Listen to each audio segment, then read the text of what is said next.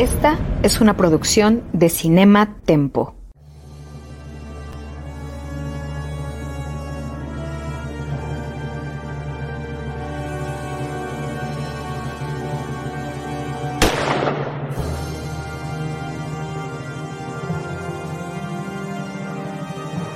Desde 1962, solo un nombre ha definido la acción, la adrenalina y el espionaje en el cine.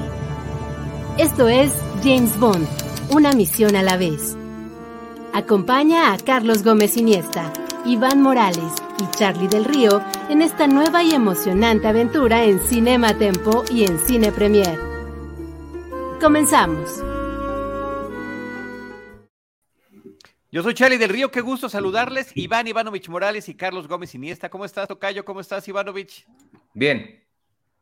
Excelente. Yo también. Ese entusiasmo es extraordinariamente contagioso.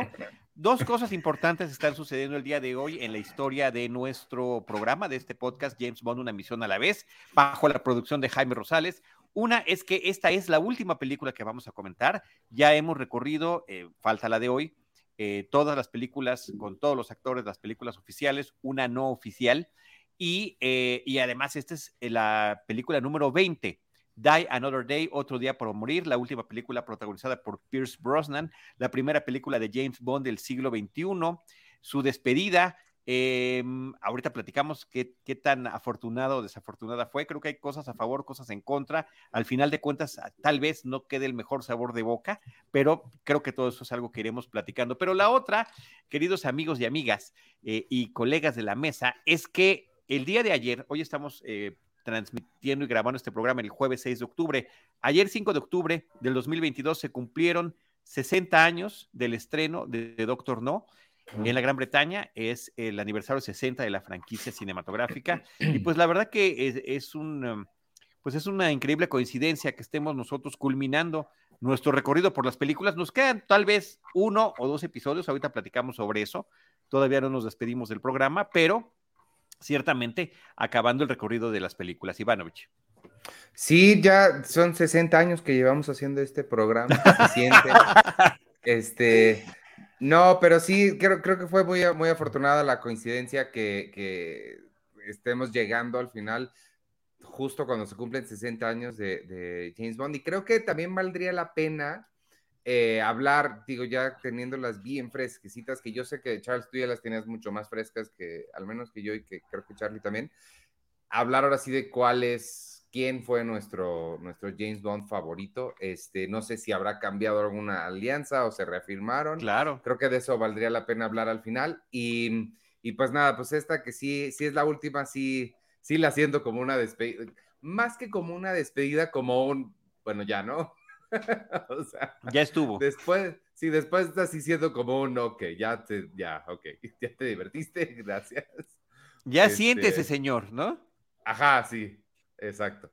Pero Rosamund Pike, ella siempre es bueno verla en lugares. Sí, ¿qué tal? ¿Qué tal? Toca yo. Em, pues, pues nada, eh, agregando un poquito a, este misticismo de nuestro 60 aniversario haciendo el programa, este, pues también eh, eh, recordemos que esta, esta película, pues, eh, otro día para morir, justamente la retrasaron un poquito para que coincidiera con el aniversario 40 en ese entonces, ¿no? Correcto. Entonces, y a, la premiera asistieron prácticamente todos los, los Bonds que, que, estaban en ese momento. Este, Sean Connery no quiso ir y se disculpó diciendo que tenía una película que filmar, una bien padre que lo consagró aún más, que se llama La Liga Extraordinaria. su eh, película de despedida, además, su película de despedida como, como qué, Qué feo, qué feo que, es como Raúl Julia, que su última película fue Street Fighter, ¿no? estas leyendas así, terminando con, con, estas películas tan feas, pero este, pero bueno, eh, yo creo que también es, es eh, eh, no sé, son como sentimientos encontrados, como decías, Tocayo, porque sí es una película y bueno, a mí me interesa mucho ver, lo, bueno, oír lo, que dice Iván, pero sí es una película que, como yo les decía la vez pasada, siento que e, es, es, un poco decadente, pero la volví a ver y ya no fui tan duro con ella, quizá me divertí un poquito más. Sí le sigo encontrando fallas y entonces que fuera esta como una película de aniversario, que juntara a los James Bond, eh, que fuera la primera del siglo, eh, pues este, tiene como muchas cosas ahí a, a favor y en contra, ¿no? Sí, yo, yo estoy convencido de eso. La verdad es que eh, creo que encuentro aquí algunos elementos. Eh, normalmente es, es, un poco irónico que nos quedamos a veces con los malos tragos y decimos, chine, en, general no me dejó el mejor sabor de boca.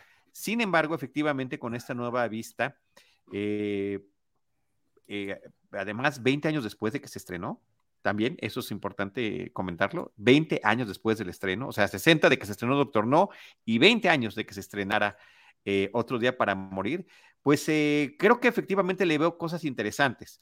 Eh, yo creo que la primera que habría que destacar es esta forma de retomar la vulnerabilidad del personaje de James Bond, llevarlo a extremos a donde no lo habíamos visto nunca antes, quizá lo más cercano habría sido en la segunda película de Timothy Dalton con licencia para matar, con la que tiene algunas conexiones. Es, eh, en ambos casos, en busca de venganza, James Bond tiene que irse por su cuenta y separarse de su filiación oficial. Eh, y, el tema de la vulnerabilidad física, de decir, lo tratan como trapo. Y aquí, peor que nunca, en la secuencia precréditos, que me parece que está además muy interesante, es eh, estar incursionando en Corea del Norte a, eh, a una situación de tráfico de armas y de diamantes, eh, donde eh, si bien logra escapar de ciertos peligros, al final es capturado. Entonces, ese tipo de cosas, creo que esa vulnerabilidad, perdón que repita la palabra, pero creo que es importante, esa vulnerabilidad y esa falibilidad son rasgos que terminan heredándose a Daniel Craig unos años después, a Daniel Craig como James Bond, y que le van a funcionar mejor con cierta moderación y un tanto cuanto de realismo. Aquí el problema, me parece en general de esta película, la cuarta de Pierce Brosnan como James Bond, es que hay, hay un gran desequilibrio entre las cosas ridículamente fantásticas, que además, a ver, lo ridículo es parte de James Bond, pero de repente descubrimos que sí se les puede pasar la mano y se les pasa. Eh, contra esta otra parte, eh, queda en, en, una falla de equilibrio que después se retomaría. O sea, por eso me, creo que sí termina siendo parte del legado. Y, eh, y no sé si quieren mencionar algo antes sobre la secuencia precréditos antes de, que, de que sigamos con, los, con la secuencia de música. No, a mí me gustó mucho, me gustó mucho cómo comienza, creo que sí me, me, me mantuvo ahí y me tuvo preguntando por qué por qué no la, eh, por qué los comentarios de Charles que no, no le encantaba y no sé qué. Y luego ya comenzó como a avanzar más y ya empecé a ver las cosas hasta que llega a surfear en una montaña que se está cayendo, en una Ahí y además con efectos especiales horribles. Sí, aquí el tema de algunos efectos especiales sí es lamentable en general, ¿no? Pero yo creo que los vamos platicando ahorita que vayamos a llegar. Sí, pero al principio muy bien. Y de ahí nos vamos con la canción, que híjole, esta sí esta sí dije, ¿qué es, ¿qué es eso? Ah, no manches, está bien padre, sí, cierto, es Madonna. Es Madonna, es Madonna, me parece, a mí me gusta mucho la canción. Me encanta también que la película cierra otra vez con la canción, para una versión como más electrónica, que, también suena padre. Y en el, en el caso de la secuencia de créditos, mientras estamos escuchando a Madonna, creo que es la primera vez, y ahorita que las tenemos supuestamente todos frescos, las veintitantas películas, las veinticinco películas oficiales, siendo esta, repito, la vigésima, creo que nunca habíamos visto que parte de la historia avanzara mientras estamos viendo los créditos. Una. Y dos, creo que nunca habíamos visto la bala cuando James Bond este, dispara al cañón de la pistola que le está apuntando en, esta, en esta parte inicial. Aquí se ve, nada más que sí, se ve medio chafa, yo creo que por eso ya no lo volvieron a hacer. Pero bueno, estaban en, ese, en esa onda de estar innovando y, este, y vemos la bala digital. Sí.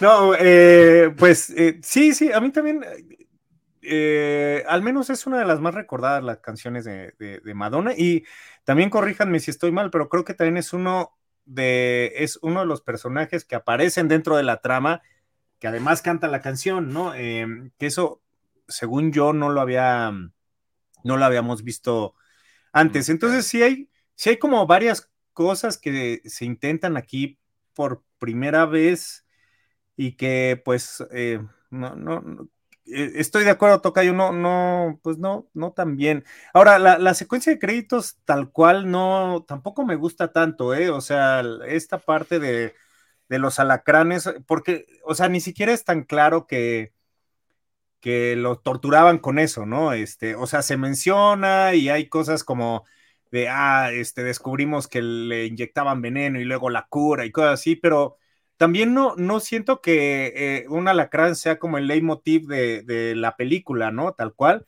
Y siento que le da muchísimo peso.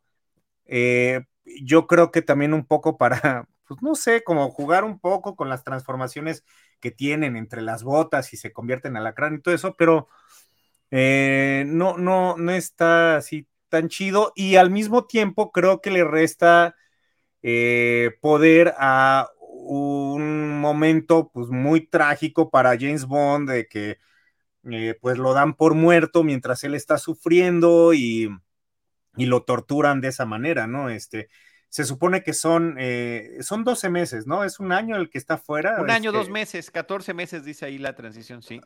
Ajá, entonces creo que, que también eh, pues se pierde ahí un, un, poco a, a, mi gusto, ¿no? Sí, aunque, insisto, no deja de ser interesante que, haya ese esfuerzo. Digo, el tema del alacrán puede ser también un simbolismo de la traición, que hay varias cosas encubiertas que terminan sucediendo por allá. Está el ah, juego ¿eh? entre el hielo, los diamantes y el fuego. O sea, ¿qué tal si también ahí viene un poco de la inspiración de George R. R. Martin para Canción de Hielo y Fuego? Muy bien, sí, estoy seguro mientras que escuchaba, Mientras escuchaba una canción de hielo y fuego, ¿no? Visualmente. Entonces, está combinando esta secuencia de créditos, la, eh, el seguimiento de la historia, porque es la tortura que está viviendo James Bond a lo largo de su, eh, eh, durante el tiempo que ha estado capturado, y simultáneamente estas imágenes que sí nos remiten a las clásicas secuencias, que normalmente son con claroscuros o con distintos tipos de, imágenes, que en este caso son algunas siluetas de fuego, algunas siluetas de hielo, pues que terminarán siendo los temas, el, el hielo y el fuego, en ambos casos a lo largo de la película. Lo que también sentí sobre la canción, no sé qué opinarán, de que habíamos, ven que habíamos dicho que todas las canciones tienen algo que las unen, como que tienen su estilo cada una particular, pero se sienten parte de James Bond. Esta sí la siento muy diferente. No sé ustedes, como, no sé si el, hecho de que sea mucho más pop o mucho más electrónica, pero sí la siento, la relaciono con James Bond solamente porque es de James Bond, pero no sé si, si se siente como el resto, no sé qué opinen. Yo opino que sí, tienes razón, y que es que sí hay un em, una disociación de los, del resto de la mayoría de las canciones que habíamos escuchado previamente, de un estilo muy particular. Aquí es pues más el estilo de Madonna y de, y de Madonna durante su propia evolución musical, que también, que también estaba viviendo.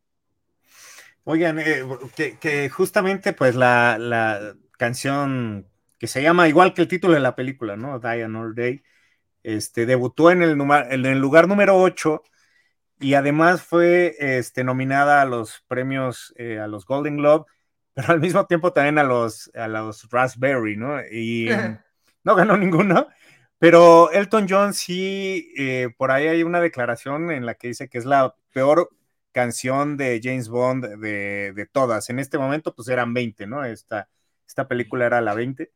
Y y pues no sé, o sea, yo creo que ya al paso del tiempo, eh, pues ya se valora diferente, ¿no? O sea, aquí sí me acuerdo eh, que es algo, creo que está padre, porque hubo una premiere de esta película en México, me acuerdo, fue en esta, en la, creo, creo que se llama Plaza Imbursa, una que está por Cuicuilco, y sí hicieron también como, quisieron hacer como un castillo y hacer como la imitación de, pues, de, uno de los principales sets de aquí.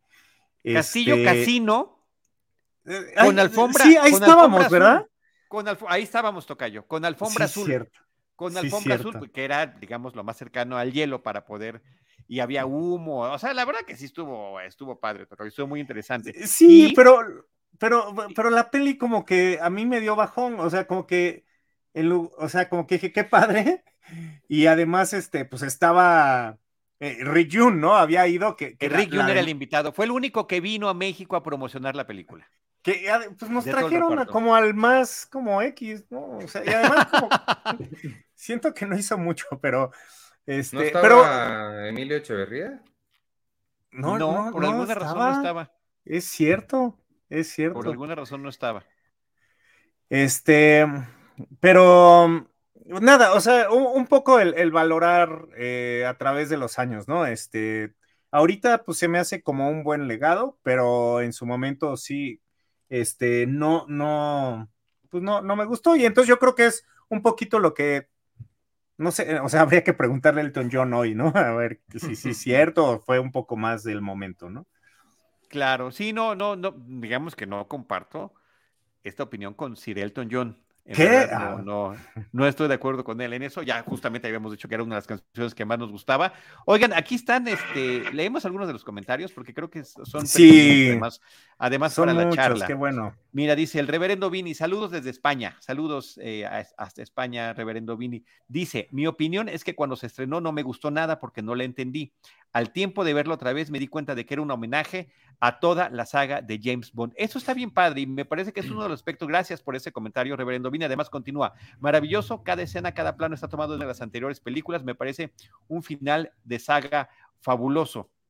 Eh, justamente por el tema del 40 aniversario, eh, en esta película se quiso hacer esta suerte de homenaje a las películas previas y vamos encontrando pequeños detalles en todos lados. La presentación del personaje de Jinx, el que interpreta Halle Berry, la forma en la que sale del agua, pues es justamente la forma en la que aparece la primera chica Bond en la película de El Doctor No, en ese momento 40 años antes de haber, de haber sido. Y el, eh, cuando Gustav Graves llega justamente a Buckingham, pues llega en un paracaídas con esta bandera británica que habíamos visto en La espía que me amó, cuando se va eh, Bond a este eh, pasaje subterráneo con el nuevo Q, con el Quartermaster, que es John Cleese, pues ahí vemos que tiene arrumbados como un montón de piezas de las películas anteriores. El pequeño. El cocodrilo, güey.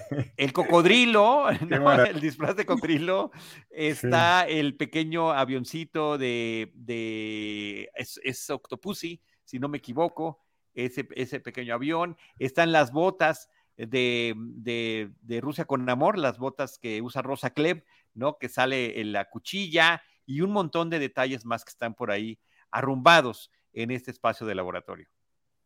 Y el láser con el que casi matan a Halle Berry también. Yo el láser, ah, no, así emulando lo que sucede en GoldenEye. Y efectivamente, como dice el reverendo, hay muchas y muchas eh, guiños que están distribuidos por toda la película, lo cual eh, es interesante porque la intención era ese 40 aniversario, pero al final de cuentas, pues terminó siendo la última película de Pierce Brosnan y era también esta despedida, ¿no? Mira, Daniel Valencia dice: Saludos, agentes doble cero, muchas gracias. Muy triste por la última misión, pero espero eh, hagan la idea de Austin Powers. Sí, será en un próximo episodio de este mismo podcast. Hablaremos de las tres en un solo, en un solo eh, programa. Eh, Santos dice, la película no es la mejor, pero tiene sus momentos. Tiene más excesos que una película de Moore y el CGI sí es malísimo. Le salva el carisma, la salva el carisma de Brosnan. Creo que estoy súper de acuerdo con este, con este comentario. Sí creo que es de, los, de las películas donde se nota muchísimo más esta presencia de Brosnan, el, ya el dominio absoluto del personaje y con, contrapuesto, como dice Yeudiel, con todos estos problemas de CGI, que son varios, que son varios. Ahorita, ahorita platicamos de algunos de ellos. Omar Robles dice, yo la veo con mucha nostalgia, fue la primera película de Bond que vi, mi padre me llevó al cine un 25 de diciembre.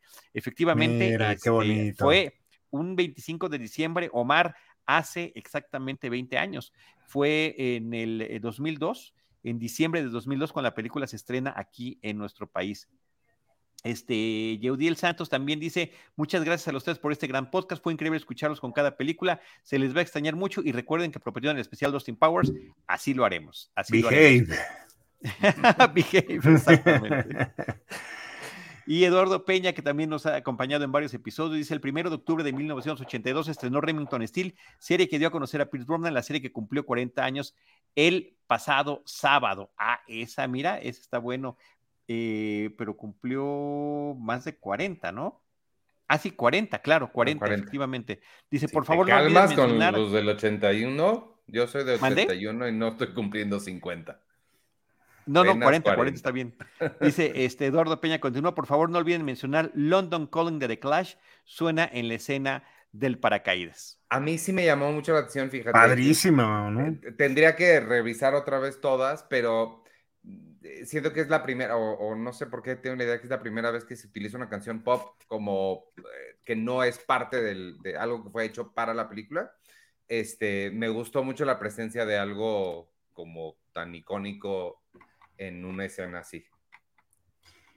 Sí, creo, creo que hay una por ahí de los de los Beach Boys, Iván. Voy, voy a buscar algo. Ah, ahorita que lo dijiste me Sí, en la mira de los asesinos que utilizó California Girls, precisamente. mira, ahorita que, lo dijiste me sonó muchísimo. Sí, sí, que creo que hasta sí lo, lo, hablamos este, eh, pues, en el programa en turno, momento, efectivamente, efectivamente. Pero sí, sí sobresale cuando llega a suceder eso, porque normalmente hay una, eh, pues una propuesta musical en cada película, ¿no? Está el respeto al tema original que puede tener diferentes variaciones, la aportación que hace el eh, compositor de cada película, más la canción o a veces un par de canciones que son creadas para la cinta, ¿no? Entonces creo que eso es, e, es, un elemento interesante, pero qué padre está este comentario que nos deja también Eduardo Peña. Pues bueno, en esta película eh, se cumplen eh, todos los em, principales eh, estilos de que identifican a una película de James Bond. Tenemos al megalómano, pero es un megalómano que tiene un twist.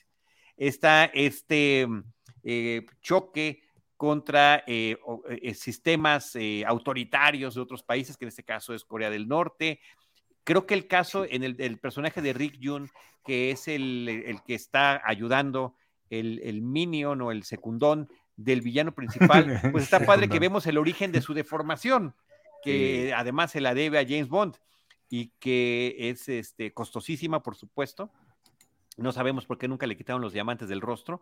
Tiene que ver con la explosión del maletín eh, con los diamantes en la escena precréditos, pero al final de cuentas es un detalle interesante. Eh, no, un villano, un megalómano que además tiene este, algo extraño que es este asunto de que no puede dormir y por su parte el, el henchman que este, tiene esta deformación, pero causada por el propio Bond. Sí, a mí me gusta mucho. Ese, ese look, digo, sí, o sea, sí no tiene sentido que no le quitaran los diamantes, pero me gusta mucho cómo se ve. O sea, sí, sí está. Creo que es un detalle padre. Sí, es un, es un detalle a mí, a mí me parece interesante. ¿Toca yo algo quieres decir? Pues, no, a mí no sé, o sea, está padre el detalle, pero el, el enemigo es chafón, o sea.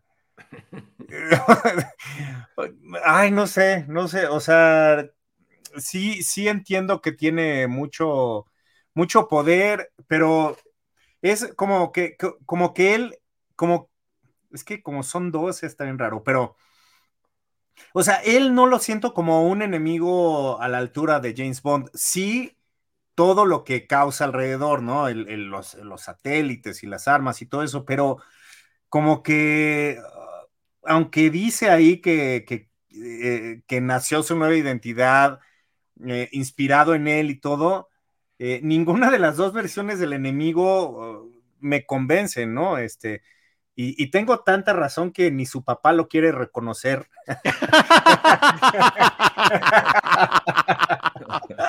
Eso estuvo bueno, Tocayo. puedo, estar en desacuerdo con tu comentario, pero de acuerdo con ese remate que, No manches, me llegó así de repente. gracias, gracias. No, fíjate que a mí sí me gustó, me encanta este problema de ira que tiene el personaje que lo vemos al principio, cuando está jugando, aparentemente está entrenando con una bolsa de, de, punching bag y resulta que ahí tenía ni más ni menos a que su psiquiatra o a su psicólogo de cabecera por el que estaba en clases de control de ira. Y le dice para que no me ande sermoneando la próxima vez. Este, y, que esa situación la seguirá teniendo. Además, nos expone este asunto de que había estudiado en diferentes universidades del, occidente, lo cual eh, eh, explicaba el tema de su acento y de su cambio de look que tendría, ¿no? Y luego esta creación de la, mm, de la clínica eh, justamente ubicada en una pequeña isla eh, de Cuba, en una isla de Cuba, donde este, le cambian la identidad a la gente, incluso el DNA. No solamente el sino el eh, DNA. Ahí yo, ahí, ahí, ese, ese es el momento en el que yo dije, no, o sea, ya, aquí, adiós, gracias. Cambiar el ADN de una persona, ya, o sea, eso ya rebasa cualquier, o sea, Face Off lo tenía más lógica. Y Face Off es seis años antes de esta. Ya tenían ahí la idea. No, no, Face Off es la que, esa sí no la no soporto esa premisa, es, es insoportable. ¿En serio? Es insoportable. Texas Face Off. Claro, claro, claro. Sí, no, esta tiene más sentido, se supone que es un tratamiento. Ay, no, no sé, sí, está forzado, no sé. Por cierto, que todas las escenas de Cuba están filmadas en España, Ah. Este, Ahí es donde participa el mexicano Emilio Chavarría, que, eh, pues, entre muchas otras cosas, tiene su personaje muy importante en la película de Amores Perros. Eh, Entonces yo creo que de ahí, de ahí fue la invitación, ¿no? Es, muy probable, es muy probable que, así haya sido. Este, y pues me parece que aunque es breve su participación, es, es, uno de estos agentes encubiertos. Sleeper agents, inclusive juegan con el término cuando están platicando y descubriendo y, e identificándose este, pues que están ahí eh, para ser activados en cualquier momento, ¿no? Y Bond, dentro de la huida y búsqueda que estaba haciendo para conseguir su venganza, este, termina eh, activándolo para que lo apoye en su, eh, en su investigación. y, también sabes que es interesante hablando de esto, este, la presencia de Michael Madsen, ¿no? Que se estrena en la saga y que pues nunca, nunca había estado, pero pues ya había estado en varias películas como bastante eh, exitosas, ¿no? Entonces, eh, eh, no sé, como que de repente distrae, ya, ya, está de culto, ¿no? En Perros de Reserva, ni más ni menos. O sea, es este sádico en Perros de Reserva. Me pareció un poco desperdiciado que lo hubiéramos tan poquito, tan poquito, porque su personaje está increíble con lo pretencioso, grosero, prepotente, engreído que es, este, creo que sentaba muy bien para este desequilibrio entre el, entre el, apoyo que se pueden estar brindando eh, eh, tanto los servicios de inteligencia británicos con los estadounidenses. Sí, de acuerdo, de acuerdo. Y salirse un poquito de la, de la dinámica del amigo Félix Leiter o, de, o del otro bonachón. Me encanta cómo James Bond tiene ya su tradición de tirarle a los gringos. sí y aquí los gringos, ¿cómo le tiran a los británicos? También, por eso te digo, ahí es donde eh, la figura de Madsen termina funcionando muy bien. Sí, sí no. Que, venía de, pues, de una película fabulosa que es Liberan a Willy 2, ¿no? ok, ya. Ya. ¿Qué onda lo, lo, intenté de nuevo, no funcionó, pero no, bueno, pero sí, no, venía de cosas muy buenas, ¿no? Brasco, por ejemplo. Sí, no, es, una presencia. Él, él, y su hermana Virginia Madsen son, son, un, son unos. Hace mucho que no lo veo, por cierto, a, a, Michael Madsen en el cine. Es cierto. Sí, no. Sí. Yo tampoco. Ok. Este. este, oigan, otra cosa, el, el, el, el, arma, ¿no? Obviamente, pues sí es como una, un tributo a esa GoldenEye, ¿no? A GoldenEye, y yo creo que a los diamantes son eternos también, yo creo que hay como esa mezcla. Claro. Eh, en ambos casos, porque también en, los diamantes son eternos también tenía que ver con los satélites, tenía que ver con la exploración espacial, tenía que ver con el uso de los diamantes justamente para estos elementos de los láseres y demás, ¿no? Entonces, como que siento que hay una buena combinación ahí de estos dos elementos. Y, que yo creo que más adelante, para los que nos gustaban los videojuegos, pues. Eh, eh, este videojuego tan famoso que se llama Gears of War, eh, pues lo, usó de inspiración para el martillo del alba. Si alguno de los que nos están escuchando ha jugado ese juego, por favor, ayúdenme a ampliar esta referencia. Pero, pero sí, justamente es, lo que hacía, ¿no? Este, pues destruir eh, desde el poder del sol, ¿no? y, me llamó la atención porque aunque esto, los últimos, o prácticamente todas las películas de Chris Brosnan tuvieron su videojuego, este, pues no, no lo utilizaron así tan cañón. Mira, gracias, gracias, mi James, eh, exactamente. este. Eso es producción de Jaime Rosales. Sí. Describe lo que ah. estamos viendo para los que están escuchando el podcast, Tocayo.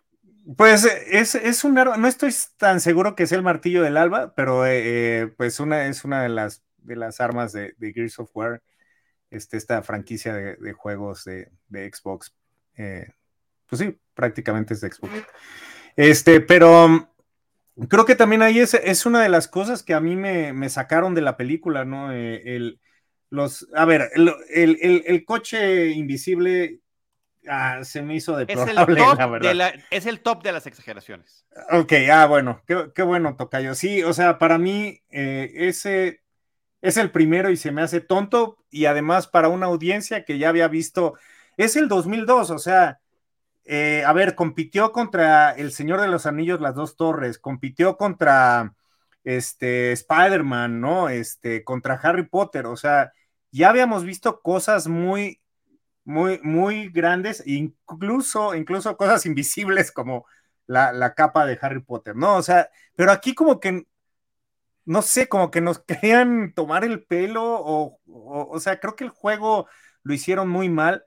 Y entonces ese es uno de los, de los efectos, el otro es eh, lo que decíamos de la ola, y el otro también, o sea, la, parte esta de, del arma destruyendo y cómo se va armando, eh, y cuando destruye como este, mm, ah, ¿cómo, se llama? El, témpano de hielo, o no, es que no, no me acuerdo cómo se llama, pero... ¿Glaciar? El glaciar, sí, gracias. Este, híjole, eh, todo mm. eso ya para entonces ya ya sentías que James Bond ya había dado lo que tenía que dar eh, en, una época posmoderna, ¿no? Este, en una época en donde ya nosotros teníamos como acceso a gadgets o empezábamos a tener acceso a gadgets, pues también que ya no cualquiera nos podía chamaquear, ¿no? O sea, pues ya teníamos todos internet y cosas así. Entonces, eh, creo que eh, incluso pues Bárbara y, los productores pues aceptaron que pues ya no era así como se tenía que retratar este, a, nuestro agente y, ese es el cambio que vemos en la siguiente entrega, ¿no? Ya con Daniel Craig. ¿De cuándo es Born? La, primera de Born, ¿cuándo es? Pues debe ser pero como lo, 2003. es que ya habían habido dos películas de Misión Imposible estrenadas antes de esta película de James Bond y ya se había estrenado Triple X, que también fue un hitazo en su momento y que era una versión completamente eh, eh, distinta eh, de un agente estadounidense, pero que era todo lo contrario de James Bond. Era, era anárquico, su forma de vestir no tenía nada que ver con la de Bond. y que pues terminaba siendo una competencia interesante en ese terreno. Sí, es que yo creo que sí ya sé. Mira, dice Jaime Rosales que sí es del 2002, la primera, la identidad Born. Entonces, sí, ahí, ahí hay una muy clara, muy, clara comparación y hace que esta versión de James Bond ya se sienta vieja, se sienta cansada, obsoleta, como, como que creo que le, atinaste muy bien, Charles, lo que dices, la tecnología que teníamos ya en ese momento ya nos permitía imaginarnos tecnologías futuras y ninguna se parecía a lo que ellos proponen. Entonces, sí ya lo llevan a un mundo demasiado de fantasía, cuando había cosas que teníamos nosotros que pudieron ser utilizadas para crear otro tipo de gadgets y otro tipo de, aventuras. Sí, y, eso aunado, insisto, con ese mal CGI, pues sí termina siendo como un poco doloroso. Eh, digo, por ejemplo, la escena, em, eh, ah, quiero hablar de algo positivo, ¿no? Hay, algunos, hay varios Stones en la película que me parece que están muy bien propuestos. Los tres hombres que están esquiando, este, al principio de la película, los tres agentes dentro de los cuales se supone que uno es James Bond para llegar a la playa coreana, está, está muy padre esas escenas de, de las olas. Los, los propios, ¿perdón? Surfeando, es que dijiste esquiando. Surfeando, Perdón, surfeando, surfeando, perdón, sí, es lo que quise decir, surfeando. Y eh, estos deslizadores que están pasando sobre la zona minada, me parece que también está muy padre, como para dar también mm. una suerte de variación. Pero, por otra parte, tenemos el, tsunami en el que está tratando de surfear junto con este paracaídas Bond, con ese super mal back projection o no sé qué tipo de tecnología, pero se veía súper, pero súper chafa este, que, realmente es lamentable. Y creo que también la propia destrucción del avión conforme va acabando la película. Eh, siento mm. que la alargan demasiado y que efectivamente termina notándose el CGI, tal como se nota en la falta de credibilidad que tiene ese castillo de hielo en su parte exterior. Eh, cosa que, con tantos trabajos de miniatura que habían hecho en las películas previas, pues es casi injustificable, porque habíamos visto maquetas de todo tipo que en la pantalla lucían extraordinariamente bien. Sí. Oye, sí, bueno, eh, eh, ahorita no vas agregando un poquito a lo que decías, Tocayo, este, Lita Mahori, que es este neozelandés, que es quien, quien dirige, y que había hecho esta película maravillosa, muy independiente, que se llamaba Somos Guerreros, que yo creo que fue de las primeras que puso al cine neozelandés como en esta, en, el ojo, o al menos aquí en México, y, le dan esta película de acción así súper cañona. Y este, y él eh, precisamente toca yo hace la de Triple X, ¿no? Este, dos, ¿no? Que también es, es malita, ¿no? Pero, que, o sea, ahorita que hablabas como de otro tipo de agentes. Un Ice Cube, ¿no? Surgiendo, exactamente. Y, eh, y otra cosa, y, relacionando a los dos, es que eh, ya estaba construido esta, eh, este escenario y de repente se le ocurrió, ya construido, se le ocurrió al director hacer la, la persecución de los coches dentro del set. Entonces, pues obviamente, supongo que los diseñadores de producción, pues, le han de haber dicho algunas groserías en neozelandés. Y, tuvieron que adaptar todo el set a, semanas del rodaje para que pudieran hacer pues esta, esta persecución y que el set aguantara el peso de los, de los coches. Además está muy tonto porque lo está persiguiendo y ven que se queda estacionado así James Bond y el otro carro está así. ¿Para qué se vuelve invisible? O sea, el otro arranca y que esperaba que pasara. Se vuelve invisible y se quita y lo, no, o sea, sí, me estoy explicando. Sí, sí, sí, ya sé cuál dices. Pues sí, o sea. Lo que está padre es la de las, la de las espadas. Ese, ese sí lo quería mencionar porque ese al menos a mí me gustó mucho. Eh, su pelea y que van como evolucionando la historia de las espadas. Este, sí, sí, sí. Esa me gustó. Que destruyen prácticamente buena cantidad del club de, de esgrima. Ah, la, la... tiene. Ah, sí, está padre. Y hay gente asomada en las ventanitas, está padre. Sí, como súper chismoso. Sí, este, sí, está bien, está bien esa y está bien también la, pelea entre Rosamund Pike y, y Hellberry. También creo que es buena, ¿no? Este, que también. Sí, sí, sí, sí, sí es buena, sí es este, buena. Además, con buen desenlace. Sí, que es el, debut en, cine de Rosamund Pike. ¿A este, poco? Así es. Sí, es su primera película. Y, bueno, pues ya después creo que esa oscuridad que tiene la, la supieron usar mejor los, los directores más adelante, pero está idéntica, yo la veo igual. Está cañón, ¿verdad? Sí, está cañón, está cañón. Esa dualidad, ¿no? Esa dualidad así de puede ser buena o mala, la terminan usando bien. Sí, totalmente. Sí.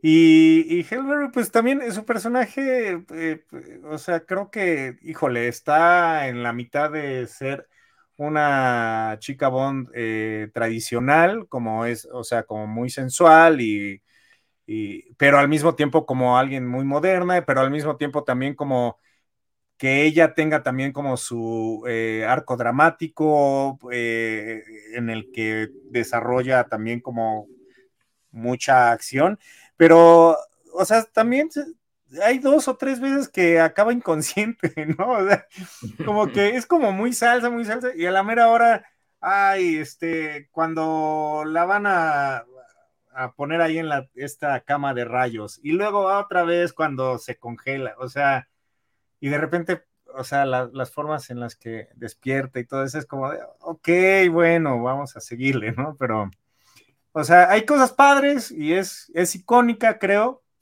Eh, eh, creo, que incluso se había ausentado algunos días del rodaje porque fue a recoger su, su Oscar, estaba en temporada de, premiación por Monsters Ball. Eh, y al final, pues bueno, ya el tocayo ahí nos dirás de todo lo que se pretendía hacer con ella, pero, pero pues bueno, creo que fue también un producto de su, de su época, pero que creo que no, no embonó en ningún lugar bien. Pero era una, una, opción muy interesante, poder hacer una, suerte de equivalente femenino a James Bond del lado estadounidense y proyectar su propia, su propia película fuera de esta, que fue la idea que se manejó y que inclusive los propios guionistas de esta película estuvieron trabajando algún tiempo. De hecho, que son este mm, Neil Purvis y Robert Wade, que eh, terminan utilizando algunos elementos para ya la versión de James Bond de Daniel Craig. Eh, sonaba, sonaba bien, a mí me parece que era, era interesante, aunque sí se siente que el peso está con Bond para que sea él quien la rescate más veces a ella y no viceversa, aunque ella también termine ayudándole a él varias veces, o sea, terminan haciendo sí, claro. un, equipo interesante, ¿no? Y este juego de soy buena, pero soy mala, o soy mala, pero soy buena, pues también, también es bueno en el, en el propio léxico de, ¿no? En la forma en la que se están hablando los personajes el uno al otro. Pero, pero creo que lo, habíamos visto mejor, o sea, este personaje femenino con este tipo de elementos lo habíamos visto eh, mejor en el mundo no basta, o sea, eh, si es en el mundo no basta, o ah, donde sale este, esta, mm, eh, ay, la de Everything. Ella, toca Ella. Joe, no, Xiao Young, no, eh. Sí, sí, sí, es, este. Michelle Yao. Michelle Yao, gracias. Ajá. Okay, tomorrow Never Dies. En el mañana nunca muere. Este. Sí, también, correcto, correcto, correcto, correcto. Pues eso. Pero aquí era la estadounidense. Aquí era el personaje. Ah, bueno, tienes razón, claro, claro, tienes razón. Eh, eso era la, cosa de impulsar este, para, para el público, principalmente de ese país, un personaje así. Era este personaje de Halle Berry el que, es que no me acuerdo si estoy recordando la historia de alguien más, que mm, estaba otra persona y cambiaron el papel y ella estaba muy contenta porque no, no estaban buscando a una, a una actriz negra, sino a una actriz bella y entonces... Algo era, ¿Se acuerdan de esa historia? No, no, me, no me, suena, no me suena. Tu, historia, tu historia no me está sonando. Pero este. pero bueno, Halloween ya, ya tenía ahí. Este, pues, varios eh, éxitos, ¿no? O sea, ya, ya, además ya había pasado por X-Men, ¿no? Este. O sea, ya era alguien conocida y que además estaba pues ganando premios, ¿no? Este y pues bueno, lamentablemente de ahí se va para abajo su carrera, ¿no? Que es una de las profecías luego que hacen de las este de, las ah, chicas Bond, ¿no? Pero sí, pero ya, ya estaba en Swordfish, por ejemplo, que pues también le había ido bien, ¿no? Entonces yo creo que también por eso la había. Dos años después hace Gatúbela, que es así donde ya todos los naipes terminan desmoronándose. Ya sé, y no se levanta, ¿no, Tocayo?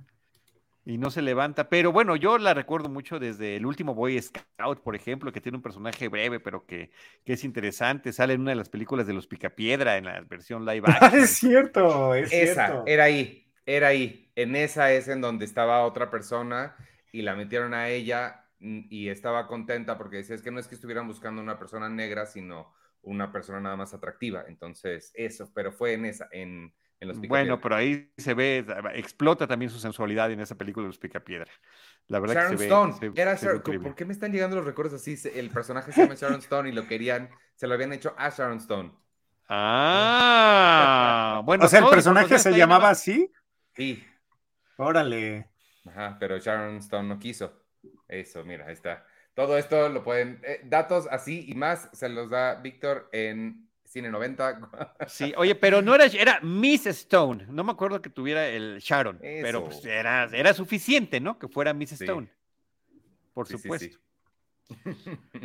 bueno, pues yo lo que, lo que les quiero compartir es, eh, y que mi tocayo debe recordarlo muy bien, es que esta fue mi primera cobertura de Junket para la revista Cine Premier. Ah, eh, justamente con motivo del 40 aniversario eh, y gracias al, que yo había platicado tanto con Carlos Gómez Iniesta y mi tocayo que está aquí, con, como con Eduardo Scheffler, de lo mucho que me gustaba James Bond, me invitaron a colaborar en notas para este, el número especial del 40 aniversario y ese tipo de datos, yo, yo, les dije, oye, ¿qué te parece 40 datos inútiles sobre James Bond? Y yo también había revisado hasta las entonces 19 películas del momento y sacamos una serie de datos e informaciones. Y después de ver esos textos, que fueron más de uno, este, Eduardo me llama, estaba, estaba ahí, yo espero que tú recuerdes eso, Tocayo, ahí estabas tú también, y me dijeron, pues es que nos invitaron al Junket para ir a, a Los Ángeles a entrevistar al reparto de la película y al director, y no pensamos que haya nadie más capacitado que tú para esto. Eres nuestro hombre para esa misión, la aceptas y bueno, por supuesto que con extraordinaria alegría terminé aceptando la misión. Y no solo eso, Ivanovich, me cuidaron eh, este, mi tocayo y, y, Eduardo y Edith a tal grado que también me citaron antes del viaje. Oye, vas a llegar a la de la silla de Charles es un clásico que se sigue aplicando hasta el día de hoy. Por supuesto. Bueno, ya no, porque ya no hay junkets, pero sí. No, llegabas, había, había, para los amigos y amigas que nos escuchen, cuando llega uno a esas entrevistas, estamos con otros medios, a seis o siete personas alrededor de una mesa, y hay una silla que está inclinada hacia adelante, que es la silla en la que se va a sentar, como ellos dicen, voy a ponerlo entre comillas, el talento, el director, la actriz, el actor, la persona o guionista, la persona que uno vaya a entrevistar, y esa silla es intocable. Entonces me dijeron, no vayas a agarrar esa silla este, esa silla no la debes de tocar. Otra, no hagas llamadas a México desde el cuarto del hotel. Escuchen, estamos hablando de hace 20 años. No había llamadas por internet. Este, si vas a hacer una llamada, mejor compra una tarjeta y la haces desde fuera del hotel. No hagas llamadas desde el hotel. Y también ten mucho cuidado, hay una serie de gastos que están incluidos, pero todo está muy caro dentro del hotel. Modéralo, porque si no, te lo pueden cobrar al final. Y si vas a ir al. Consejos muy específicos. Muy específicos. Cuéntanos, Tocayo, ¿por qué, me, por, qué, ¿por qué me dieron esos consejos tan específicos? Pues porque todos me pasaron a mí en mi primera misión. Sí, acabé pagando como 200 dólares de llamadas a, mi familia, güey. Este. Tocayo, tocayo. y lo de la silla, Tocayo, cuéntalo. Lo de la silla, que, que, los demás periodistas casi me expulsan como pitufo filósofo, güey. este, que me avientan casi, güey, este... Sí, sí, pues bueno, lo, lo acaba de vivir, creía que era importante que alguien más evitara ese, y, te digo, ese consejo lo seguimos dando hasta el último junket que sucedió hace dos años. Se seguía dando cuando una persona va por primera Iba por vez. primera vez. Iba por primera vez, sí, no, yo creo que está padre. Bueno, fue mi primer junket, mi primera este, entrevista en, en, otro país a este tipo de, de, eventos de prensa y terminó siendo además mi primer eh, artículo de portada de la revista, lo cual claro. también terminó, terminó celebrando. Que por cierto, lo tengo aquí a la mano. Eh, es, Este, es este número de diciembre de 2002. Es el número 99 de Cine Premier. Y si ven esa firma, es la de Rick June. No se alcanza a ver bien, ahí se ve mejor. Es la de Rick June que me firmó ya que vino aquí a México. Ah, bueno, entonces sí, fue útil su, su venida a México. Bueno, hubiera sido más útil que hubiera venido cualquiera más. Pero en ese junket eh, fue entrevista con Rosamund Pike, con eh, Pierce Brosnan, con Halle Berry, con Lita Mahori. Entonces sí fue un, deleite, una emoción. Eh, también descubrí lo... déjala tantito, Tocayo. Es que es, es, interesante, o sea, pasaron 20 años y, por ejemplo, Daniel Jiménez Cacho ahorita en Los Cuernos de la Luna con este Bardo y ah, con este un extraño enemigo, El Señor de los Anillos con la serie, este, Hulk con She-Hulk, o sea, claro. no hemos cambiado tanto, ¿no? Exacto, y James Bond, que pues acaba de ¿no? Y Pierce Brosnan está en algo, ¿no? O va a salir en una película grande. ah, pues en, en, Black Adam, güey. En Black Adam, ajá. Sí, está. sí, sí, qué cañón, güey. Entonces sigue siendo todo vigencia. Ahora, esto también es, eh, corrobora que hay otro aniversario más que celebrar. Estoy cumpliendo 20 años de cubrir a James Bond profesionalmente, gracias a la revista Cine Premier y al apoyo que durante pues, muchos años me brindaron Eduardo, Carlos Gómez, Iván Morales, que me seguían enviando a las diferentes misiones cada vez que había alguna cuestión que cubrir de James Bond. Sí. Y hay otro aniversario, en octubre es aniversario de Cine Premier. claro. Nada por celebrar, pero es, el 28, el 28 es un año raro. Pero 28 pues años ya 28 Days Later. ¿Hay, hay algo así? No. 28. 28, de existencia de la revista. Fuerte. No manches, qué chido, güey. Qué chido. Oye, Toca, ¿y qué le dijiste a tu jefe cuando, cuando pediste permiso? ¿O, cómo pediste permiso para ir, güey? Fíjate que se, no, sí le, sí le dije, sí le dije, le dije, oye, fíjate que me están, tú sabes que a mí me gusta el cine, que cubro cosas de cine, y pues me están invitando a esto. Y la verdad que sí, eh, digamos que eso ayudó a, que se pueden utilizar unos días de vacaciones para poder ir a este junket. Pero además tuvo otro efecto muy ah, interesante. Usaste, usaste vacaciones. Usé vacaciones. No, y siempre, fue lo que siempre hice. O sea, por eso ah. llegaba, es más, durante muchos años en el trabajo que yo tenía, yo me voluntariamente decidí quedarme en las últimas dos semanas del año de guardia para tener así días disponibles para cuando hubiera oh. alguna de estas oportunidades, que era una, dos o tres veces al año que me tocaba asistir por parte de Cine Premier a algún jockey, pero pues era una... Nada más toca yo, ¿no? A lo mejor alguna vez más, pero lo, lo, sí, yo creo que el promedio era como dos. Órale. sí, sí, porque luego, luego de repente no, no, sí les tenía que decir a ustedes, no, no puedo, ¿no? A ti, a, a, ti, Ivanovich, a ti, Tocayo, a César Albarrán y a Eduardo, pues es que en esta ocasión, perdónenme, pero, pero no puedo. y en otras, pero no me gusta su junket. dice, dice Jaime que si mi familia se ponía feliz de que me quedara en Navidad y Año Nuevo, bueno, también lo bueno es que esos días eran medios días nada más, entonces no terminaba faltando a ninguna a ninguna. Celebraba ahí. Claro, toda la familia. ¿Cuál fue tu primer junket? Eh, los Royal Tenenbaums. Órale. Sí, ah, estuvo, estuvo, bueno también. ¿El tuyo, Ivanovich? Eh, fue Hilary Duff en una película que se llama Man, Mr. Man, eh, algo de Man, creo que Hey Man. Es una película que nadie Ni recuerda, se estrenó. Sí, no, ajá, exacto, es de las que fueron directo a DVD. Es Hilary Duff y eh, Heather Locklear y el señor que hace de Mr. Big. bueno, bueno, Heather Locklear. La, gente sí está padre, pero la película no, no, no pasó, no pasó nada. Bueno, otro dato. Pero estuvo bueno, no, no tuviste que escribir mucho, seguro. No, eh, pero pues, también a Los Ángeles cuando sea y la primera, además yo tenía pues, 23 años. Y The Perfect Man nos está diciendo el, el productor Jaime Rosales. The Perfect Man. Muy bien. Hombre, sí, es una este, experiencia muy... También recuerdo que mis compañeros de John que en ese viaje fueron Rafael Sarmiento y Mario Sekeli.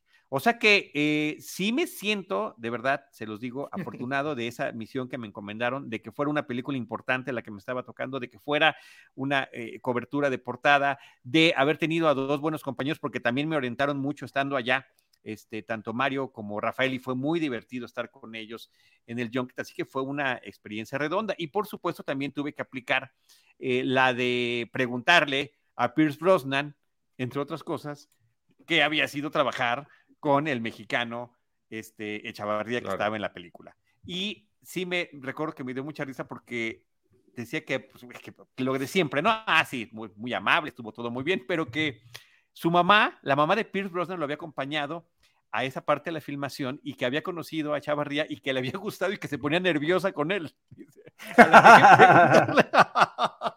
A la que hay que preguntarle de Chavarría es a mi mamá. Qué chido, güey. fue gran respuesta. Fue gran respuesta, fue gran respuesta y me pareció un detalle interesante, ¿no? Y la otra, pues eh, obviamente le hablé yo de, que se trataba de la vez que más eh, habían zarandeado a James Bond. Le digo, creo que salvo alguna otra película. Le digo, ¿y usted sabe cuál es? Me dice, no, tú dime, porque tú seguramente sabes más sobre el tema que yo, ¿no? O sea que, pues también se la saben que, llegan a platicar con gente que está mucho más clavada de, del tema de franquicias y de sagas que ellos mismos. ¿Fue en Los Ángeles? Fue en Los Ángeles, sí, en el, en el Four Seasons, me platicaron todo. Si vas al mall, vas a salir a la derecha, vas a pasar por la estatua de Marilyn, o sea, todo, todo, todo con puntos y comas. De verdad que eh, me sentí muy bien cuidado. Último dato sobre ese Junket. Yo ya estaba en el programa de Radio Sinergis en el Instituto Mexicano de la Radio, en lo que entonces era órbita, y em, creo que, sí, claro, fueron, fue un viernes las entrevistas, en octubre, fue, fue en octubre de, hace 20 años, porque el número salió finalmente en diciembre, y este, y al día siguiente hice un enlace telefónico al programa para platicar la experiencia y decir, bueno, respire el mismo aire que Halle Berry, eh, lo que fue la llegada de Pierce Brosnan en ese momento a la plática y demás. Y un productor que yo no conocía escuchó ese enlace y eh, fue un elemento importante para decidir la siguiente alineación de conducción del programa. Y ese, ese productor es Edgar Luna, que hoy en día no nada más es mi amigo, sino que también es mi compadre. Entonces, la primera vez que él supo de mí fue a través de esa llamada telefónica y que, se transmitió en vivo en el programa. ¡Guau! No manches, güey. Está, está bien chido para, para hacer la precuela, güey, de, cómo, cómo llegas. No, no me la sabía esa, güey, qué chingón. Sí. Está más interesante esa historia que esta, que la historia wow, qué padre. Pues sí. Bueno, y finalmente, ya a lo largo de los años, el propio Pierce Brosnan, pues ha admitido que esta es su menos favorita de todas las películas en las que terminó interpretando a James Bond. Entonces, eh, pues ahí está. Eh, estos altibajos, estas dualidades, estos excesos. Entre los excesos están también algunas tomas muy de rápido y furioso que tiene la película, ah, muy innecesarias, con esta cámara rápida.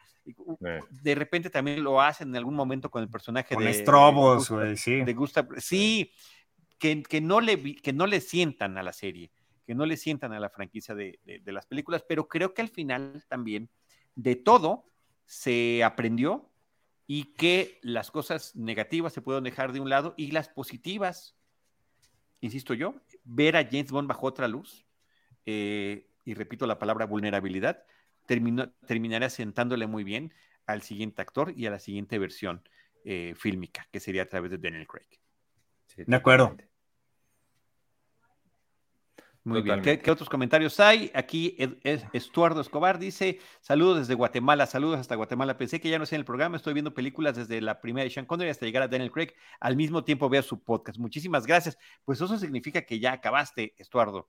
Si no estamos equivocados. Este, y también Eduardo J. del Valle dice: apenas me llegó el mensaje de, de que ya empezaron, me urge una Money Penny. ¡Ay! Es otro exceso tan tremendo. Dos veces utilizan realidad virtual en la película y, mm, creo que en ambos casos malísimo. ¿no? Pero más el de Money Penny. Más, más el de Money Penny. Les juro que yo había bloqueado esas escenas porque cuando las vi dije, ¿a qué hora? Dije, ¿no será que en el, que en el Blu-ray viene una escena adicional? Yo no recuerdo haber esto, haber visto esto. Lo había bloqueado por completo. Sí, total. Sí, no, qué mal. qué locura. sí. Oigan, pues ya estamos llegando al, al, tiempo que habíamos acordado para el programa del día de hoy. No sé si tengan algún comentario final. No, no, eh, pues. Oye, qué buen comentario de, Eduardo J. del Valle. Saludos también a Jaime Rosales, el brócoli de los podcasts. Nuestro gran productor. Muchísimas gracias, eh, Jaime. El brócoli, cierto.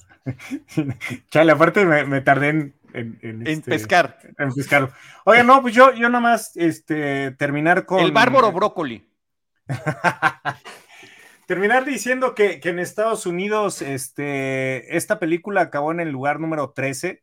Incluso El Señor de los Anillos, eh, la comunidad del anillo, hizo más taquilla, Scooby-Doo hizo más taquilla, por ejemplo. Y sobre todo, y que está bien interesante, Austin Powers in Gold Member. Ah, mira. Eh, y, cerrar como felicitándolos por el 60 aniversario. Eh, de James Bond, muchachos, eh, incluido mi James, este, y pues por este podcast que llevamos haciendo ya desde hace tiempo, muchachos. Sí, ya como un año, si no me equivoco. Pues muchísimas gracias, a, muchísimas gracias a ustedes. No nos despedimos porque, insisto, vamos a regresar con ese programa dedicado en un solo episodio a las tres películas de Austin Powers. Y vamos a revisar por si quieren acompañarnos también en la plataforma de Amazon Prime Video se estrenó un documental que se llama The Sound of James Bond, si no me equivoco es el título, este, el sonido de James Bond, y que vamos a revisar si vale la pena eh, platicar sobre, sobre eso, pues también lo haremos. Y como decíamos al inicio, una recapitulación. ¿Qué nos dejó esta segunda vista de las 25 películas? Eh, siguen siendo nuestras favoritas las que eran antes de, haber, de haberlas vuelto a repasar y si nuestra percepción cambió de cada uno de los actores que interpretaron a James Bond y otras cosas. O sea, ese podría ser el, en un par de episodios posiblemente el, episodio final de recapitulación de esta experiencia que hemos estado compartiendo con ustedes, como con Estuardo, que también, como él mismo nos comenta y le agradecemos, pues haya estado revisando las películas a la vez que acompañándonos en este podcast. Totalmente. Me gusta. ¿De acuerdo? Sí. Tocayo Carlos Gómez, muchas gracias. Ivanovich, gracias. Nuevamente, aquí les agradezco toda esa eh, ese apoyo, esa confianza eh, que depositaron en mí en, los distintos momentos, en las, coberturas de las películas de James Bond. y, también Eduardo Scheffler. Así que muchas gracias, eh, principalmente. Entonces, ya, ya también a, al Tocayo, que veremos ahora en diciembre, ¿no, Tocayo? Este, a César Albarrán, que viene para sí, que también de cariño le, también de cariño le decimos Tocayo. A ver qué tal, a ver cómo viene. Muy bien. Muchas gracias a quienes nos acompañaron y eh, a Víctor Recinos también por ahí y eh, a Jaime Rosales en la producción. Nos veremos en nuestro próximo episodio de James Bond, una misión a la vez.